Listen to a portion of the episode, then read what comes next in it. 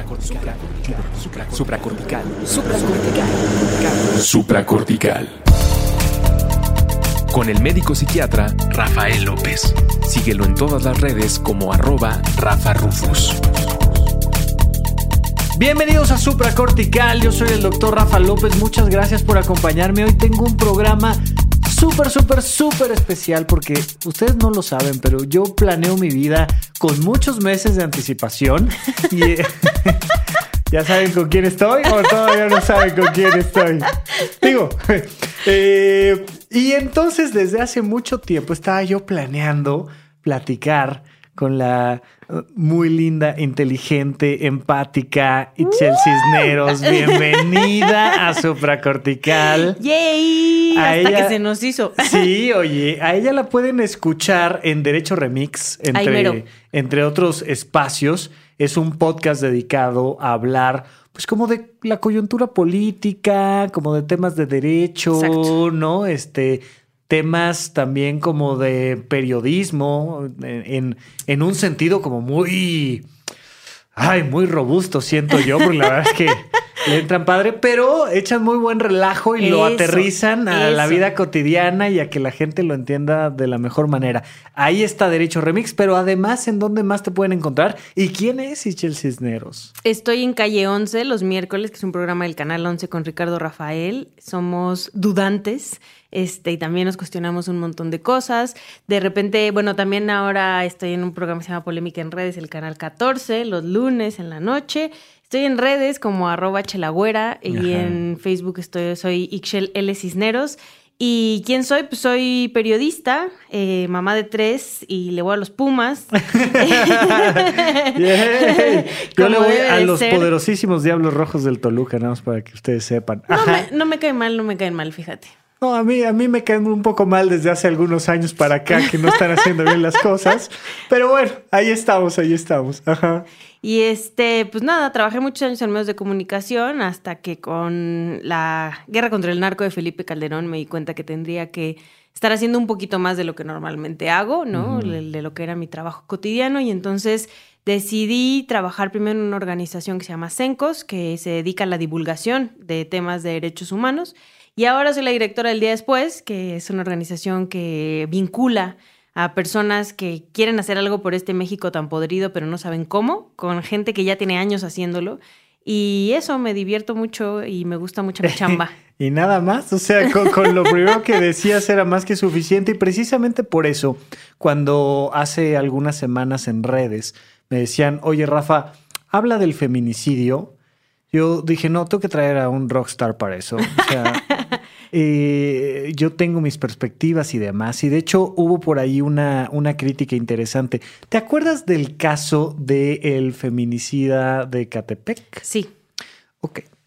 Sale este, este caso que se filtró en redes, todavía lo pueden encontrar ahí en YouTube y demás. Le están haciendo una entrevista pericial al, al- al presunto asesino de, de varias mujeres y él estaba diciendo, yo mato mujeres porque son mujeres, ¿no? Entonces me preguntan, oye Rafa, ¿qué opinas de esto? Y ya les dije, bueno, pues a mí esto me parece un- una, un- una condición de salud mental que tiene que ver con la psicopatía que tiene que ver con una persona que de repente toma algún proceso y dice, yo voy a empezar a asesinar carteros o voy a empezar a asesinar mujeres o voy a empezar a asesinar este, niños o voy a empezar a asesinar porque su condición de salud mental y su armado neurológico lo lleva a eso. Entonces hice un programa dedicado a eso, ahí debe estar en el, en el feed de los episodios de Supracortical y en ningún momento le di este tono de eh, el feminicidio. Y entonces hubo por ahí varias voces que dijeron, ¿Cómo si alguien está asesinando mujeres, tú no hablas del tema del feminicidio? Les decía yo, es que este no es un caso de feminicidios. Aunque la persona salga y diga, yo estoy matando mujeres porque son mujeres, esta persona tiene un problema de un trastorno mental grave, muy grave, muy peligroso, pero no tiene que ver con los feminicidios.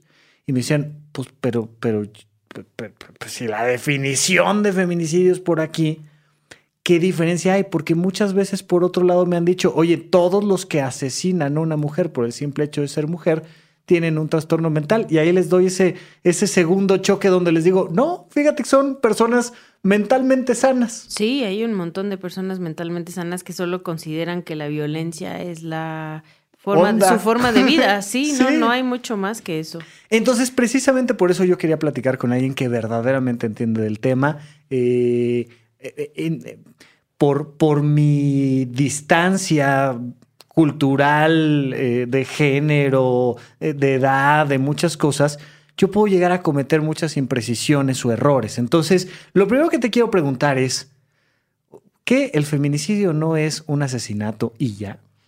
No, porque se cataloga como feminicidio. En principio, se le obligó al Estado, no solo mexicano, sino a los estados en todo el mundo, a que lo catalogaran distinto porque se estaba matando a las mujeres en forma diferente, ¿no? O sea, no es lo mismo, y yo siempre pongo el ejemplo de, este, de mi pueblo en Sonora, que te balacen, eh, balacen a hombres y a mujeres en una calle y casualmente tú estés pasando por ahí con tu familia. Fuego cruzado, ¿no? Exacto, que estés con tu familia y te balacen, aunque seas una mujer o un hombre o un niño, eso es un homicidio, ¿no? Porque te mataron, pero en el caso de los feminicidios, hay, dependiendo del estado donde vivas, hay diferentes tipificaciones, pero generalmente lo que, lo que, con lo que concuerdan en, en la mayoría de los estados es que o te mata tu pareja, o te matan en tu casa, o te mata un hombre cercano, puede ser tu jefe, tu algún trabajador, este, algún compañero de trabajo, te matan con violencia, que, que, es más allá de solo te doy un disparo, te torturo previamente. Hay en muchas de las ocasiones tortura y violencia sexual hacia la mujer.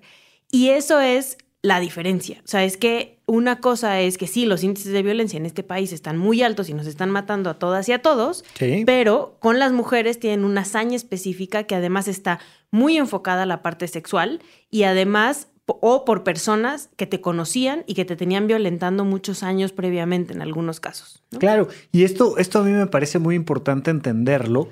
Eh, eh, a mí como médico, pues muchas veces me han dicho, es que ustedes los médicos nada más para subirse el ego usan palabras muy complicadas. rimbombantes. Muy rimbombantes. Como los abogados de Derecho Remix. iba a decir, nada más escuchen Derecho Remix y van a ver lo que es hablar rimbombantemente, pero cuando un médico dice que una persona tiene meningoencefalitis amébica necrotizante, por ponerte cualquier ejemplo. Así por poner una palabrita pequeña. Por poner una palabra pequeña, pues hacemos esa descripción tan rimbombante porque no es lo mismo tener un virus que una bacteria, no es lo mismo que venga de un proceso autoinmune, se diagnostica, se trata diferente, tiene, tiene eh, mortalidad, condiciones distintas, una historia de la enfermedad muy diferente si algo se llama de una manera que si se llama de otra. Exacto.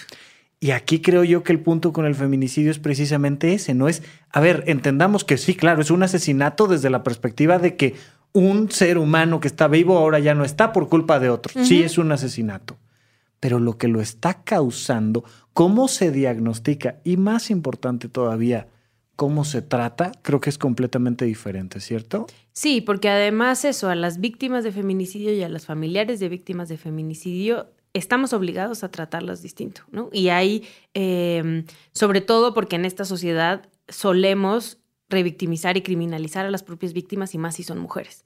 Entonces, en este caso es el típico, se lo merecía, andaba solo en la calle en la noche, pues si era una piruja porque andaba con muchos hombres, ¿no? Y entonces por eso ya se merece que la hayan matado. Eso no sucede con los hombres, ¿no? Es, esos comentarios no suceden con los hombres. Entonces, tanto el Estado como las personas que estamos cerca de las víctimas de feminicidio tenemos la obligación de evitar todas, todos esos comentarios y esas este, revictimizaciones hacia, hacia las víctimas y los familiares de las víctimas. Claro, a mí la parte que me preocupa mucho en todos estos movimientos que ha habido de las mujeres y demás es que ah, se, ha generado esta sensación como de hay personas malas, eso eh, a mí me preocupa mucho, que afecta a las personas buenas. Y cuando resulta que una mujer no fue la mejor persona, entonces como que ya se cae toda la historia, porque no que ellas eran las buenas y nosotros éramos los malos. Y, y, nosotros, bueno, nosotros es un decir, porque bueno, hay unos hombres allá en algún lado, en, quién sabe en dónde en el planeta, que andan matando mujeres.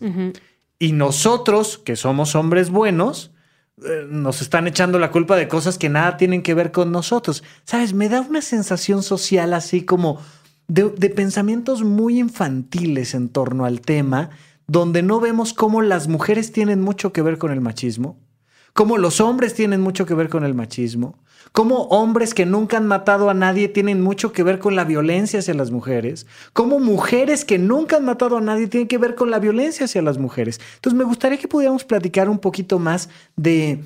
¿De dónde viene este tema de la agresión a las mujeres que llega hasta el asesinato, hasta el feminicidio? ¿Dónde empieza?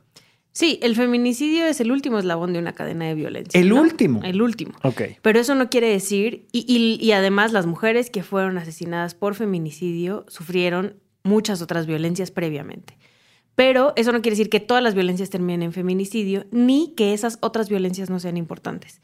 Em, la cuestión es que vivimos en un país súper violento en contra de las mujeres, porque así nos educaron, de no solo nuestras familias, el típico es culpa de la mamá porque así te educó, pues en principio dónde estaba el papá que no educó también a Normalmente ese hijo no estaba, a o esa sea, hija, digo, ¿no? básicamente. O sea, ajá. tendríamos que señalar a esos papás ausentes que no están educando a los hijos e hijas de este país. Pero más allá de eso, nos han educado a las mujeres para obedecer y a los hombres para mandar. Desde muy chiquititos en todas las instituciones, incluyendo la familiar, ¿no? Y mm, romper con ese esquema ha sido muy difícil. Y hemos ido rompiendo con eso poco a poco. Antes no votábamos, ¿no? O sea, el- la gente no se acuerda que hubo un punto en el que las mujeres no votaban porque eran consideradas de capacidad este, intelectual menor como para tomar ese tipo de decisiones. Entonces, nosotras nos hemos tenido que ir organizando y rompiendo esos esquemas, incluyendo los esquemas y los roles que nos han dicho que nos toca hacer, ¿no? El que nos toca hacer es este, ser sumisa en la cama, nos toca eh, nosotros darle el placer al hombre, nos toca hacer todas las labores del hogar, nos toca educar a nuestros hijos o hijas, eh, nos toca ser las receptoras económicas de una persona y si sales a trabajar, también eso. Ahorita la pareja, tanto el hombre como la mujer normalmente trabaja, pero hubo una época en la que las mujeres no trabajan, no trabajaban aunque la familia se estuviera muriendo de hambre, porque la mujer no tenía que trabajar, ¿no? Y el hombre Sí. tenía que mantener. Nuestra obligación era llevar el pan a la mesa. Exactamente. Entonces, con lo que estamos rompiendo en este momento, y por eso la coyuntura es tan importante, es con todas esas violencias previas, ¿no? O sea, el pensar qué, cómo te vas a vestir para poder salir a la calle. El, el lunes del paro, ¿no? Yo platicaba con mis hijos porque tengo tres hijos hombres. Eh, uno de ellos, el del medio, siempre me dice que por qué no me pongo vestido porque le gusta mucho cómo me veo con vestido. Y el lunes le explicaba y le dije, no me pongo vestido, Iker, porque yo uso mucho el transporte público. Después de ver un documental que, que produjimos el día después que se llama Nosotras, le digo, ahora entiendes por qué no me pongo vestido, porque me estoy arriesgando a que me pase algo, ¿no? Y entonces él jamás en la vida le había caído el 20, porque además son niños súper amorosos y súper conscientes, que Claro. los hemos hecho así conscientes, pues los que los rodeamos. Y, y no entendía la- mis razones, pero eso es también porque él pertenece a otro género y él no necesita pensar en esas cosas. Si anda por la calle ni cuenta se da. ¿Qué edad tiene Iker? Nueve, nueve años. Nueve años, Exacto. ok. Y ahí es donde quiero yo empezarme a detener. O sea, me interesa mucho. Eh, yo siento que especialmente por generación, pero en todas las edades, hay muchos hombres que, insisto, este, es- este movimiento de las mujeres y este, esta, mm, este llamado a la acción que están haciendo tan fuerte ahora, lo ven desde las redes sociales. Y entonces es, ¿ya vieron cómo pintarrajearon Sí. esta barda? Entonces, la información se, caraqui- se, se, se cara, se me fue la palabra, caricatura, caricaturiza, Caricaturiza. Se, se caricaturiza hasta el punto de decir, tú, un hombre que tiene trabajo, que llega a su oficina, que llega con su maletín, que gana X cantidad de decenas de miles de pesos, Privilegiado. privilegiado, lo, lo que abres el celular y ves es, unas mujeres pintarrajearon esta pared. ¿Qué opinas? ¿No? Entonces surge esta pregunta que, que- que- que ya parte de una hipótesis completamente errónea. Entonces, por eso quiero empezar como a, a tratar de platicar de otros aspectos. Iker tiene nueve años de edad. Tiene unos compañeritos que, por ser hombres, tienen una serie de privilegios a sus nueve años de edad. Total. ¿Qué tiene que hacer Iker? Imagínate que nos está escuchando, no es tu hijo, no tiene esta formación tal, pero 9, 10, 12 años y de repente decir, oye, o sea, no estamos platicando aquí de si se pintan bardas o no se pintan bardas.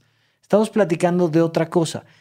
Yo que no tengo acceso a ese mundo porque afortunadamente tengo una serie de privilegios económicos, de color de piel, de género, ¿en qué me tengo que empezar a fijar?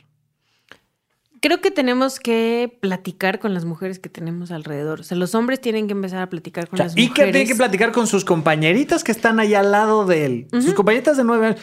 Tú me estás diciendo que una niña de nueve años ya está viviendo violencia. Totalmente. Totalmente. tiene nueve años. ¿Cómo es posible esto? Pues porque en este país somos el país número uno de violencia sexual contra las niñas y niños.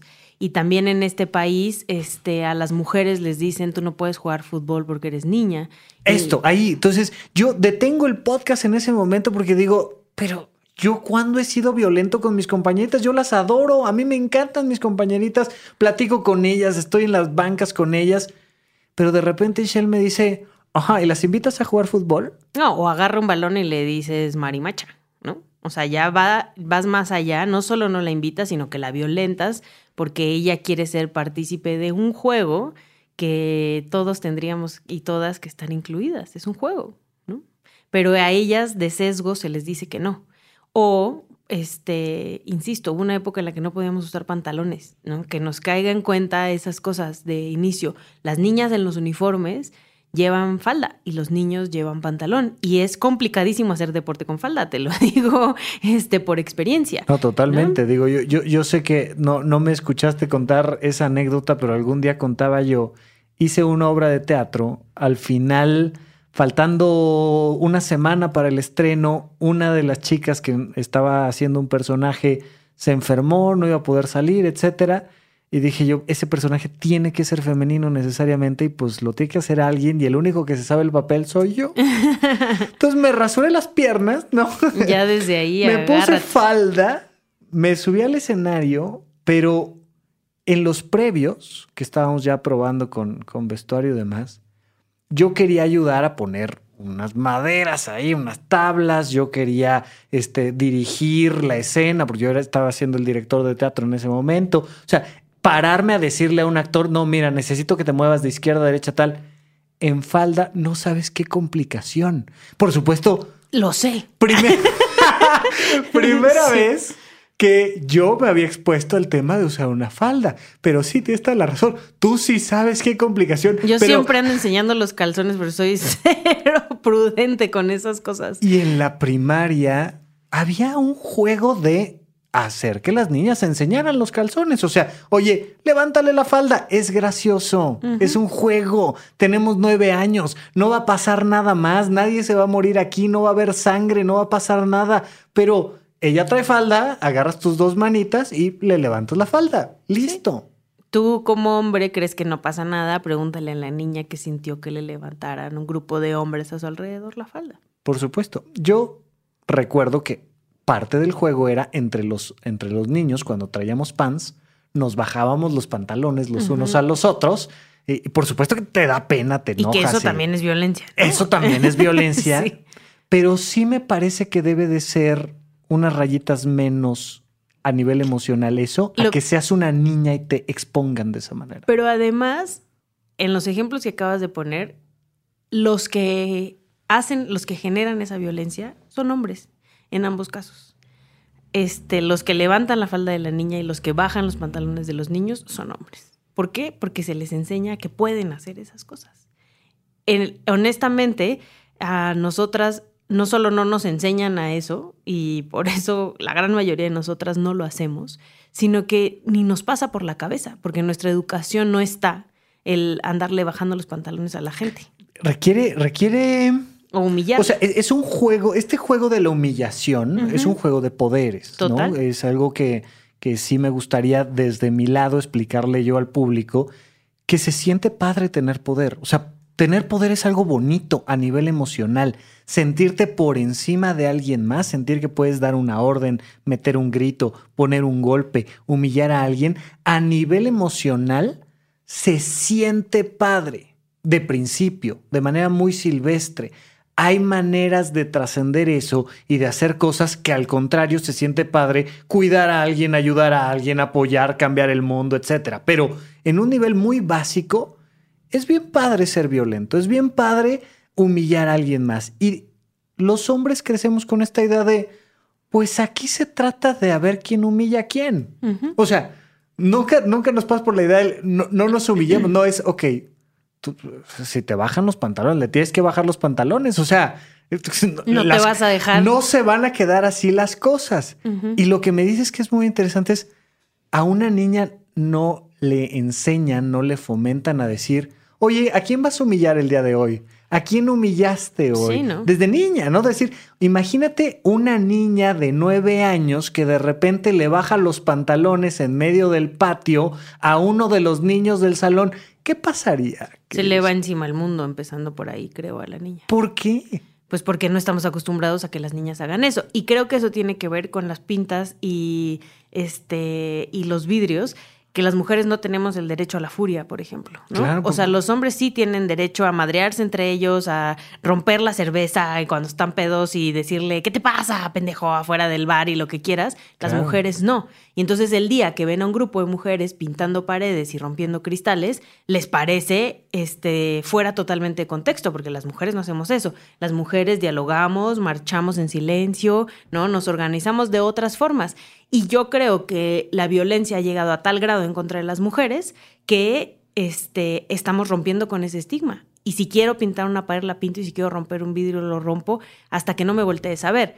La cosa aquí es que deberíamos, o sea, todas esas personas que este, criminalizan a las mujeres que hacen estos, estas manifestaciones, nunca las habían volteado a ver, porque nos hemos manifestado de un montón de maneras y nunca nos habían volteado a ver hasta que no hubo mujeres que pintaron paredes y rompieron cristales. Entonces, es eso, es nuestro derecho a la rabia de decir basta.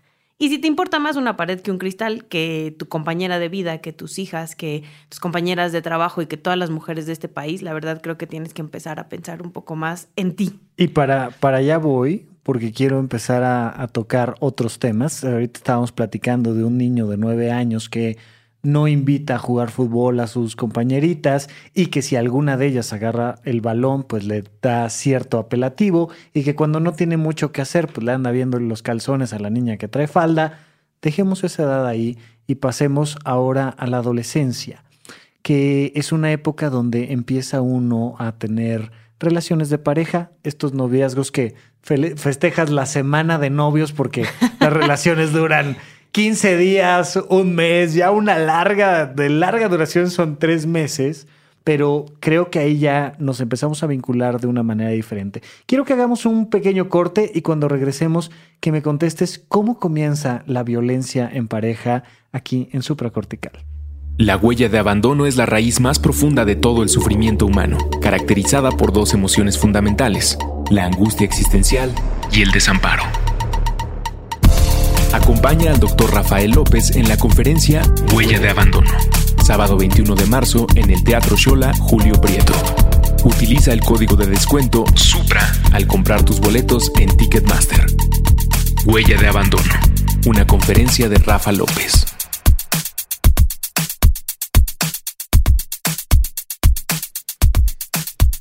Estamos de regreso con ustedes aquí en Supracortical, platicando con la grandiosa Michelle Cisneros. Eh. Muchas gracias por acompañarme, Michelle. Oye, vuelvo a mi ejemplo del inicio. ¿Por qué no hice yo un análisis más profundo del tema de los feminicidios cuando se habló del feminicida de Catepec? Porque es más una excepción que una regla. Porque es un tema de una condición mental, porque atañe a la psiquiatría, porque es diferente. Porque a mí me preocupa mucho que la gente crea que las personas que están violentando a las mujeres son psicópatas que necesitan una pastilla y ser encerrados en un hospital. Cuando entra uno al mundo de la adolescencia, pues dependiendo de tu orientación y demás, pues empiezas a notar una atracción sexual hacia, hacia compañeritas, compañeritos, y ahí empiezan juegos interesantes de poder, empiezan juegos interesantes culturales, empieza un tipo de violencia diferente.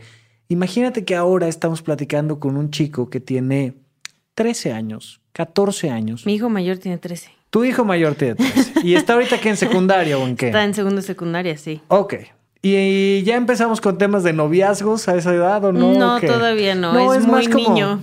Prepa, ¿no? O sea, ya, ya a la hora Hay que niños- arrancas. Hay compañeritos de Carlo que sí, pero él está muy pequeño. Sí, pero digamos que ya se, se vuelve general, más bien como en el tema de la prepa, 15 años. Sí. Y entonces ahí de repente volteas y dices, oye, esta niña me gusta. ¿No? Estamos hablando nuevamente sobre todo de, este, de esta perspectiva heterosexual, porque ahí es sobre todo donde se, se empieza a generar esta violencia, esta diferencia. Las parejas homosexuales tienen otros códigos, funcionan distinto. Hay otro tipo de violencia. Vamos a centrarnos ahorita meramente en esta. Volteo y digo, oye, una niña me gusta. Ah, claro, lo que tengo que hacer es...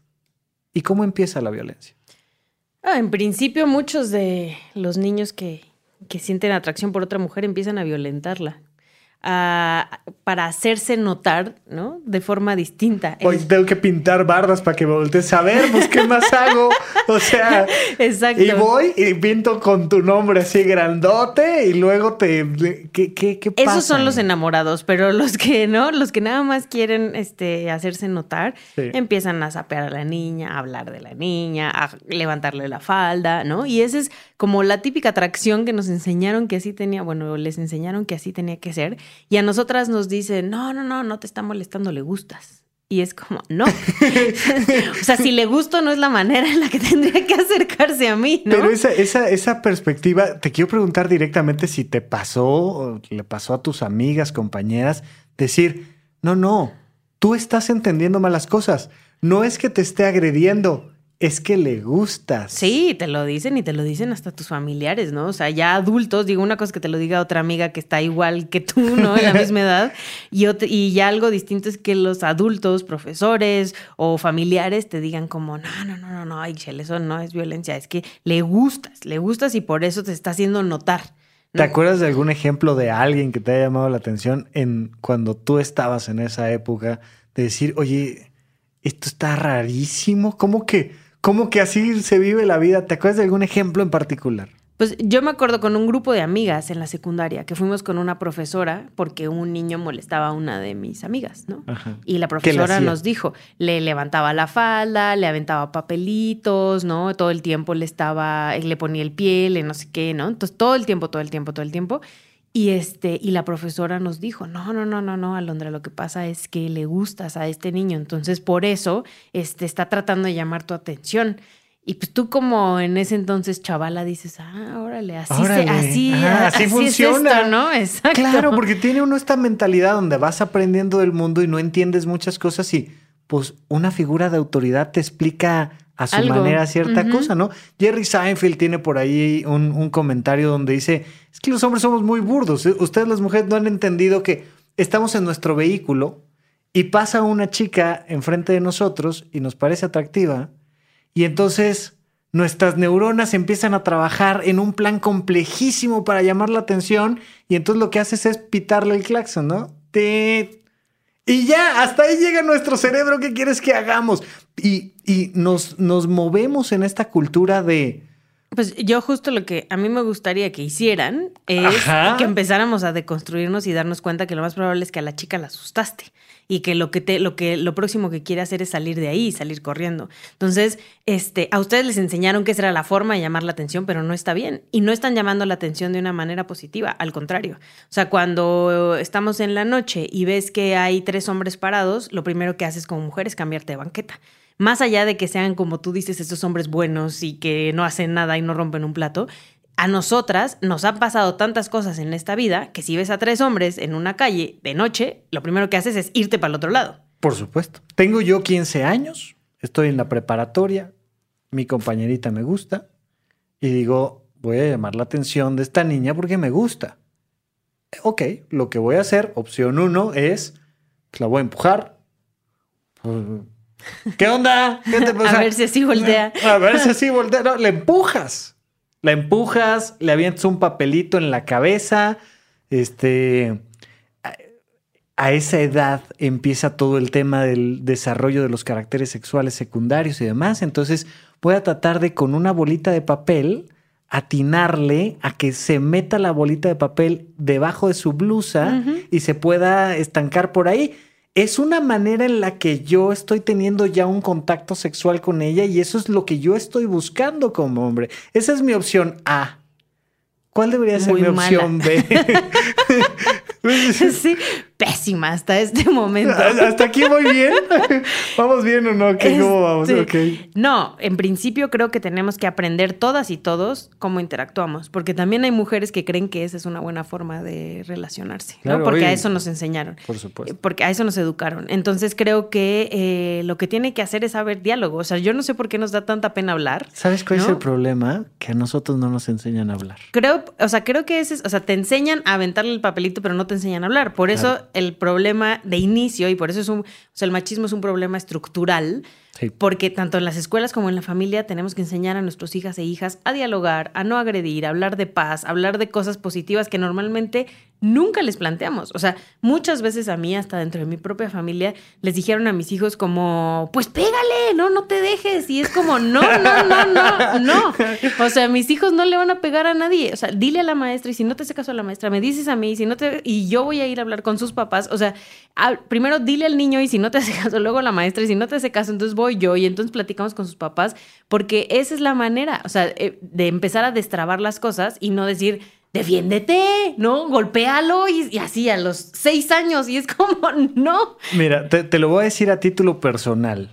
A mi parecer, hombres y mujeres sí deben de aprender a aguantar un buen trancazo. Esa es mi perspectiva personal. Y también deben de aprender a tener una buena conversación, ¿no? Porque no, no tiene por qué darnos miedo precisamente la ira, la violencia. O sea, debemos de saber que está ahí, que existe y que si de repente alguien por algo te mete un trancazo, pues que no te asuste de principio, que estés acostumbrado, pero... Que sepas qué es. Que sepas que me, me, dieron un trancazo, la situación se está volviendo complicada, ¿qué hago? Le corro, meto las manos, dialogo, ¿qué hago? Pero el problema es que no tenemos la herramienta del diálogo, ¿no? Entonces, tú lo que me estás diciendo es algo muy complicado para mí porque yo tengo 15 años, estoy en la preparatoria y llevo toda mi vida, 15 años, sin saber dialogar, pero soy muy bueno aventando papelitos. Me he vuelto experto en eso. Entonces, tú lo que me dices es que yo, en vez de empujarla y aventarle papelitos al escote, debería, ya que me gusta la niña, de llegar y decirle, hola, hola, me llamo tal. Y vamos, o sea, no le tienes que llegar a decir me gustas. Pero me da mucho miedo, me da mucha ansiedad. Ese es el problema que tenemos nosotros al educar a nuestros hijos e hijas, que no los estamos educando para eso. Aún así, creo que el nivel en el que estamos lo que está haciendo es que los hombres, tanto hombres como las mujeres, nos tenemos que deconstruir y eso incluye a los jóvenes y eso incluye a los niños y a las niñas. Y los adultos que estamos presentes en la vida de esos niños y niñas somos quien tenemos que guiar esa deconstrucción. Eso, todo lo que te enseñé en tu vida está de la fregada. De aquí en adelante tenemos que ser así y tenemos que hacer así porque en principio muchas niñas y me emociona mucho que además sean cada vez niñas más jóvenes, se están dando cuenta que eso no está padre. Y entonces esa niña no solo no te va a pelar, sino que te va a ir a acusar y jamás en la vida va a volver a salir contigo. Pero fíjate, es que eh, eh, ahí es donde viene mi tema con mi ansiedad, porque voy a llegar, le voy a decir hola y voy a tratar de platicar con ella y ella se va a dar cuenta de que me gusta y se va a poner entonces ella en una situación de poder por encima de mí, porque porque me gusta, porque yo soy el que está acercándose a tratar de tener una interacción y ella me va a decir que no quiere estar conmigo porque porque, pues, porque sí, porque por mil motivos. Pues get used to it. Eso va a pasar muchas veces en tu vida. Me voy a sentir profundamente humillado, vulnerado y además mis compañeritos que saben que hoy, porque además lo planeamos, de verdad, créanme que lo planeamos. Hoy decidí que iba a hablar contigo y entonces me acerqué y tal y todos se dieron cuenta de que me bateaste y voy a regresar. ¿Y sabes cómo me va a ir en el grupo de hombres dado que esta niña me bateó? Me van a, se van a burlar de mí, me van a empujar, me van a insultar. ¿Qué hago? A lo que tenemos que aspirar es que ese grupo de hombres no haga eso. O sea, más allá de lo que puede pasar en este momento y que haya hombres realmente valientes que se atrevan a decirle a esos otros hombres, no está chido que trates así a tus compañeros, no está bien que mandes porno en el chat de WhatsApp, no está bien que hables así de tus compañeras, no está bien que le levantes la falda este, a tus compañeras, no está bien que las agredas física o verbalmente, no está bien que violes a una mujer que está pasada de copas. Eso, o sea, por eso, eh, por lo menos a mí, eh, digo, yo me declaro feminista, pero yo sí creo que esto no va a cambiar sin el trabajo que tienen que hacer los propios hombres. Y son los que tienen que romper esos clanes de Club de Toby. Porque si nosotras llegamos a decirles las cosas, no, no solo no nos van a hacer caso, sino que nos van a hacer menos y seguramente también nos van a agredir. Son propios hombres conscientes este, quienes van a empezar a hacer eso. Y te, lo, te, puedo contar una experiencia que sucedió ayer. Mi hijo, el de 13 años, en la secundaria, un niño dijo algo sobre el feminicidio y se rió y mi hijo, el de 13 años, le dijo, tú sí sabes que hay este, muchísimas mujeres luchando para que no maten a otras mujeres, tú sí sabes que tienes privilegios y por eso te puedes reír de eso, tú sí sabes que hay un montón de mujeres que viven alrededor tuyo y que las pueden matar. Y eso es porque en mi casa sembramos una pequeña semillita que está rompiendo con los esquemas dentro de una secundaria actualmente. ¿Han visto una sandía de ese tamaño? La semilla que la señorita se la sembrado de esos chamacos. O sea, tienen, tienen más ideas en torno a esto que de caricaturas. Pero al final, otro niño se unió con mi hijo a decirle a este chavo. O sea, ya no era él solo, sino estamos hay cada vez papás y mamás más conscientes de que no podemos seguir con eso, porque además el otro día que fui a la Ibero yo les decía a los hombres, porque muchos hombres eh, están, pues justo, se están moviendo muchos esquemas, ¿no? Y no saben qué hacer. Entonces muchos hombres me preguntaban, ¿qué tengo que hacer? ¿Cómo me tengo que comportar? Etcétera. Entonces yo les decía, miren, de verdad tienen que empezar a deconstruirse y darse cuenta cómo ustedes son los generadores de violencia. O sea, tienen que empezar a darse cuenta en qué momento fueron violentos y, y que no lo quieren volver a repetir, hablar entre ustedes y entonces, y les dije, y si no, se van a quedar solos, porque ahorita las mujeres estamos despertando y ya no vamos a permitir que nos hagan esto. Han podido hacerlo por muchos años porque nosotras en muchos casos se los hemos permitido. La diferencia es que estamos ahí desde niñas de primaria hasta mujeres este, adultas diciendo hasta aquí. Y no pienso permitir uno más. Y fíjate que aquí me parece que viene al caso comentar algo respecto a la sonrisa.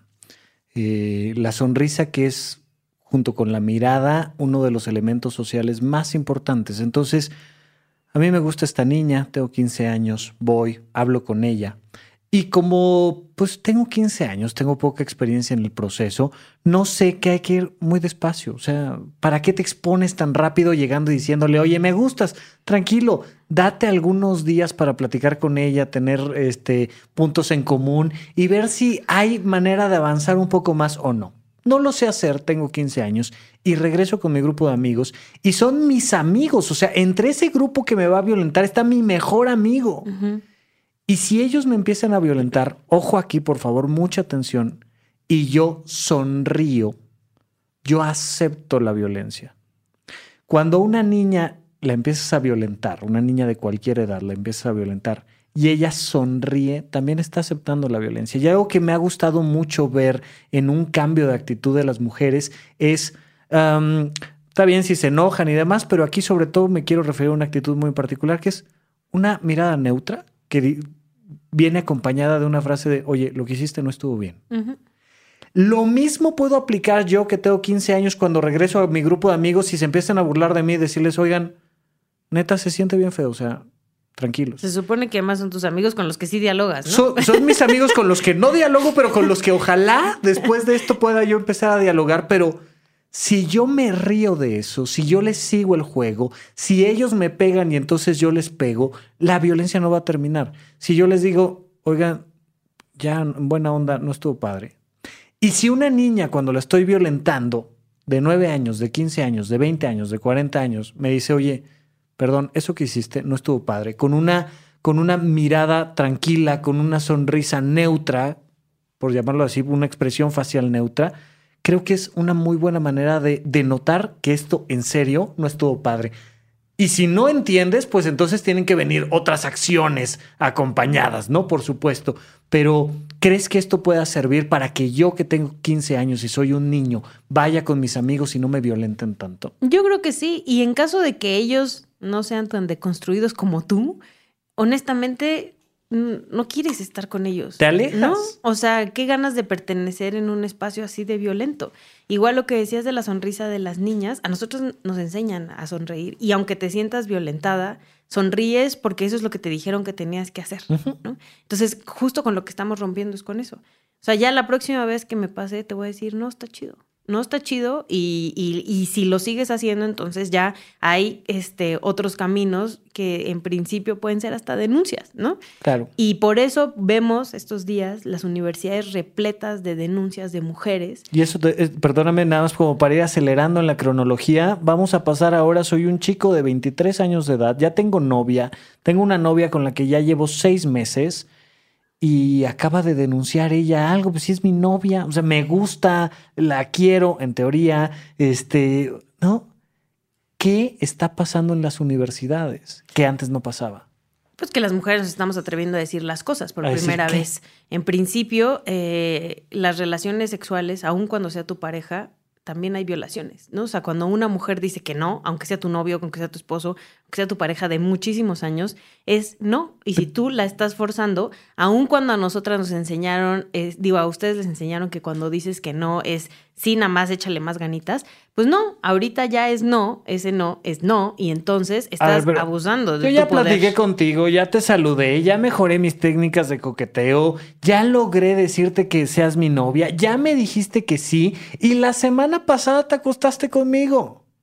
Ahorita, bueno, estás enojada porque válgame, o sea, llegué un poco tarde por ti, ya estás enojada y me estás diciendo que no, pero. Pero. Pues si estoy enojada y te estoy diciendo que no, pues es no y entonces ya habrá otra oportunidad cuando yo no esté enojada. No tienes la, el, no tendrías por qué obligarme a algo que no quiero hacer. Y eso es violencia. Y eso es violencia. Y ya tengo veintitantos años, ya no soy un menor de edad. Exacto. Y ya soy susceptible a una consecuencia jurídica por mi acción. ¿Qué hago? O sea, a ver, a ver, yo tengo 23 años. Me gustas mucho eres una persona que me cae muy bien. Ya tuvimos relaciones tú y yo. Estuvo padrísimo, lo disfrutaste tú, lo disfruté yo, estuvo increíble. Y ahorita me estás diciendo que no.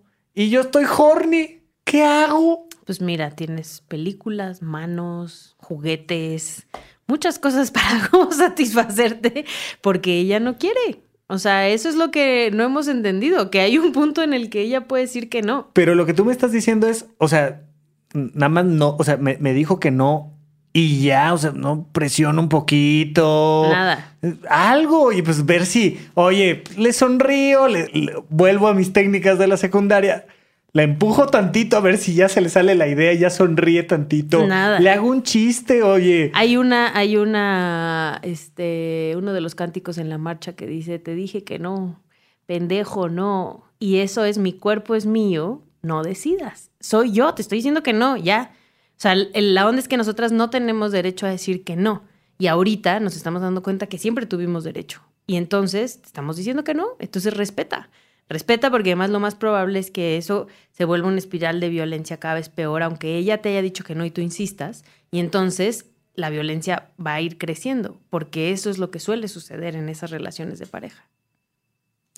¿Y qué le voy a decir a mis amigos cuando me pregunten? Pues yo les dije que, oye, era 14 de febrero y resulta que se enojó. Y yo tengo que llegar a pasar el reporte al día siguiente con mis cuates de, oye, pues ¿cómo te fue? En principio creo que no tendrías por qué contarle a tus amigos tus relaciones íntimas con otras mujeres, este, y menos si la idea es sobajar a la otra mujer, ¿no? O contar qué tan buena está, qué tan chido no es por lo hombre, nada más, o sea, es un tema de ir con los cuates. Es un tema de presumir. Claro, es como si te compras unos tenis, ¿sabes? O sea. La diferencia es esa, que no son unos tenis, es una persona. Ajá. Entonces, uno, tengo que respetar que me dijo que no. Y dos, tengo que guardármelo y no ir a contárselo con mis cuates. Es que esto es muy complejo, o sea, danos chance. Están en un momento muy complejo. Creo que están ustedes en un momento más complejo que nosotras, porque además ustedes, la diferencia es que nosotras vamos a ganar privilegios y ustedes los van a perder. Eso ahí me preocupa mucho, porque ya, si me dices que yo voy a perder privilegios, Todavía no sé cuáles, pero ya me está dando escorzor, ya, ya, ya me está preocupando y entonces recurro a mis técnicas de negociación más básicas. Simplemente te digo que no, me burlo y empiezo a ser violento, doblemente violento. ¿Qué privilegios voy a perder y por qué? Que te dejen o que te acusen, o sea, que vayan y te denuncien como acosador o como violador. O sea, yo hoy en día tengo el privilegio de no ser acusado. De no solo ser, no ser acusado, sino que además en este momento, si te acusan, lo más probable es que quedes libre. La diferencia es que nosotras ya nos estamos organizando para que esos acosadores que son denunciados ya no queden libres. Y por eso le estamos exigiendo al Estado que frene la impunidad en contra de la violencia contra las mujeres. Ok. Y si yo acepto que me estás diciendo que no, y no voy y le cuento a mis cuates, ¿yo qué gano? Estás con una pareja, estás respetando la decisión de tu pareja. Lo que ganas es eso. O sea, que tengas una relación libre de violencia. Fíjate que creo que los hombres no nos han enseñado, no hemos aprendido que se gana mucho teniendo una relación de pareja. Creo que no tenemos ni la más remota idea de lo padrísimo que es tener relaciones con alguien que quiere tener relaciones contigo. Que es completamente diferente. O sea, eh, y, si no me creen, hay toda esta estructura en la prostitución que se llama girlfriend experience, ¿no? Que es... Que se paga más cara además. Que se paga mucho más cara porque ella va a hacer como si le importaras va a ser como si tuviera un vínculo emocional contigo y eso se paga más caro. Y aún la mejor de las actrices no va a tener la capacidad de tener un encuentro contigo como cuando alguien verdaderamente está vinculado a nivel emocional. Los hombres no tienen idea de lo mucho que van a ganar cuando pierdan sus privilegios que están fuera de la equidad y fuera de la justicia. No tienen idea de lo que va a pasar cuando se conecten con sus emociones, no tienen idea de lo que va a pasar cuando se conecten a nivel emocional con otra pareja, no tienen idea de lo que va a pasar cuando construyan con su pareja un mundo completamente diferente. Estamos muy asustados porque pinten paredes cuando no sabemos lo que nos estamos perdiendo en el vínculo emocional y el respeto hacia las mujeres, hacia los homosexuales, hacia los heterosexuales, hacia los niños, hacia los ancianos. Va a ser un mundo mejor, pero estamos pensando que hoy vamos a perder la oportunidad de acostarnos con alguien. Es verdaderamente infantil, pero ahí estamos. Sí. Te quiero llevar un último punto antes de que cerremos el programa. Me, me voy a comer un corte y nos vamos a ir directo a esto. Pero ya no tengo 20 años, ya no tengo 23 años, ya tengo 50 años. ¿Ok? O sea, nací en 1950. Eh, tengo 50 años, 60 años, 70 años. Y pasé toda mi vida con una estructura mental. Y hasta donde yo entiendo, yo no soy violento. Hombre, yo he sido una buena persona, me he vestido de traje para ir a trabajar, he pagado mis impuestos, construí mi empresa. Por fin, después de 30 años de trabajo, me pude comprar un buen auto. Hasta donde yo no entiendo, hasta donde yo entiendo, yo no estoy siendo violento con ninguna mujer. ¿En qué momento estoy siendo violento con alguien? En principio, eh, que se pregunten si ayudan en las labores del hogar, si ayuda. no, no, no, bueno, espera, es, eso ya es violencia. No, espera, espera, Yo no le estoy haciendo nada a nadie. Eh, justo creo que esa es la violencia, el no hacer nada.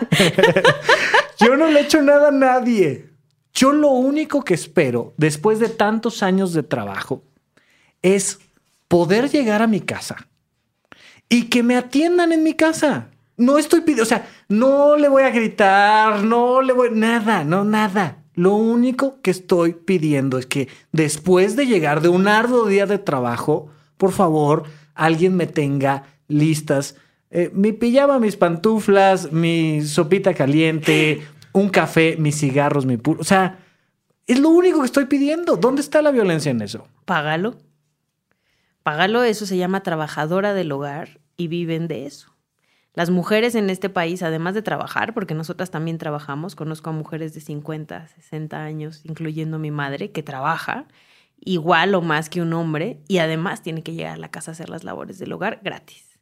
Entonces, si tú ya no quieres hacer absolutamente nada y, y quieres aceptar que tu pareja es tu esposa o tu compañera de vida y no alguien que te rinde pleitesía y te resuelve todos los problemas, págale una trabajadora del hogar para que cuando tú llegues te tenga tu caldito de pollo a la hora que tú necesitas.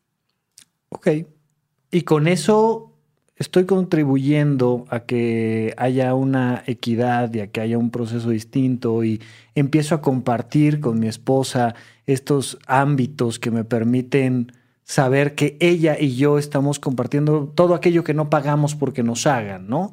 Eh, pero me estoy dando cuenta en redes sociales que hay un montón de mujeres zafadas que yo no sé por qué no se dedican a trabajar y a, atender sus cosas, que se están manifestando. Y pues cuando me preguntan, digo, a ver, o sea, ya que dejen de estar perdiendo el tiempo y se pongan a hacer algo productivo. Tengo 50, 60, 70 años. ¿Qué debo de hacer? Yo lo que creo es que tendría que informarse un poco más. ¿Cómo? Que gracias a ese tipo de mujeres, otras mujeres podemos votar. Gracias a ese tipo de mujeres, otras mujeres podemos usar pantalones. Gracias a esas mujeres que están manifestándose en las calles, pero que también están trabajando con gobierno, pero también trabajan en organizaciones de la sociedad civil y están viendo por derechos de todas las mujeres de este país, nosotras podemos decir no por primera vez en la vida sus propias mujeres que están alrededor tienen otras oportunidades que las mujeres de antes no tuvieron, em, porque además a ese tipo de hombres les encanta que sus hijas sí vayan a la universidad y que sus hijas sean distintas y que no. Claro. Pero este, critican mucho a estas otras mujeres que se movilizan. Esas otras mujeres que se movilizan también se están movilizando por su hija, por su esposa y por decirle a esos otros hombres que lo están haciendo mal tendría yo que hacer algo con esas noticias que me están llegando, solo tengo que profundizar en la información. ¿A dónde me acerco para tener una información más allá de cuántos vidrios rompieron el último fin de semana? En la última manifestación me dio mucho gusto que la gran mayoría de los diarios se enfocó a lo masivo y lo chingón de la manifestación. En interiores sí contaban la parte de los vidrios y las paredes, pero en interiores, porque no era lo relevante de la situación.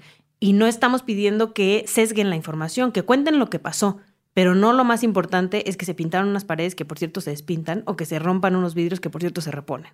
Las vidas de esas otras mujeres que ya asesinaron o que ya violentaron no se reponen. ¿Dónde busco más información? Nosotros tenemos una página que se llama eldiadespués.mx. Ahí pueden ver un documental que se llama Nosotras y dura 23 minutitos, donde les explica en arte, en cine, en un documental, la violencia que a la que hemos estado enfrentadas las mujeres en este país. Puedo ver el documental mientras me, echo un whisky y un puro. Sin ningún problema. No lo me voy a aburrir ver. muchísimo, no me voy a dormir a los 10 minutos. Pues yo espero que no. Este. y si sí, vaya usted al psiquiatra porque tiene un problema que no se puede quedar despierto 20 minutos. Exacto, exacto. Chel, muchísimas gracias por platicar con todos nosotros. No, hombre, yo estoy dispuesta y las mujeres que ya no están dispuestas a hablar con los hombres, es justo por eso, porque seguramente ya lo intentaron y se toparon con pared. Entonces hay un grupo de mujeres que está, que está diciendo afuera a los hombres, porque lo más probable es que ya lo intentaron muchas veces. Entonces, mujeres como yo, eh, todavía hay algunas que quieren dialogar con ustedes, en principio porque tengo una pareja y tres hijos que no puedo sacar de mi vida ni quiero. Gracias. Supracortical. Supracortical. Supracortical. Supracortical. Con el médico psiquiatra Rafael López. Síguelo en todas las redes como arroba Rafa Rufus.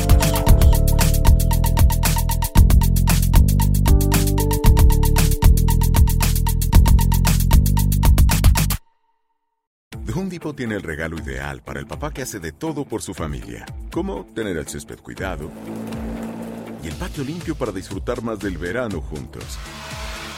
Además, te llega hasta tu puerta con entrega el mismo día. Obtén hasta 150 dólares de descuento en herramientas inalámbricas para exteriores de Milwaukee. El mejor regalo para papá lo encuentras en The Home Depot. Haces más, logras más. Orden artículos seleccionados en inventario antes de las 4 pm, sujeto a disponibilidad. Hello, it is Ryan, and we could all use an extra bright spot in our day, couldn't we? Just to make up for things like sitting in traffic, doing the dishes, counting your steps, you know, all the mundane stuff. That is why I'm such a big fan of Chumba Casino. Chumba Casino has all your favorite social casino style games that you can play for free anytime, anywhere with daily bonuses. That should brighten your day a little. Actually, a lot. So sign up now at chumbacasino.com. That's chumbacasino.com. No purchase necessary. Group. Void were prohibited by law. See terms and conditions. 18 plus.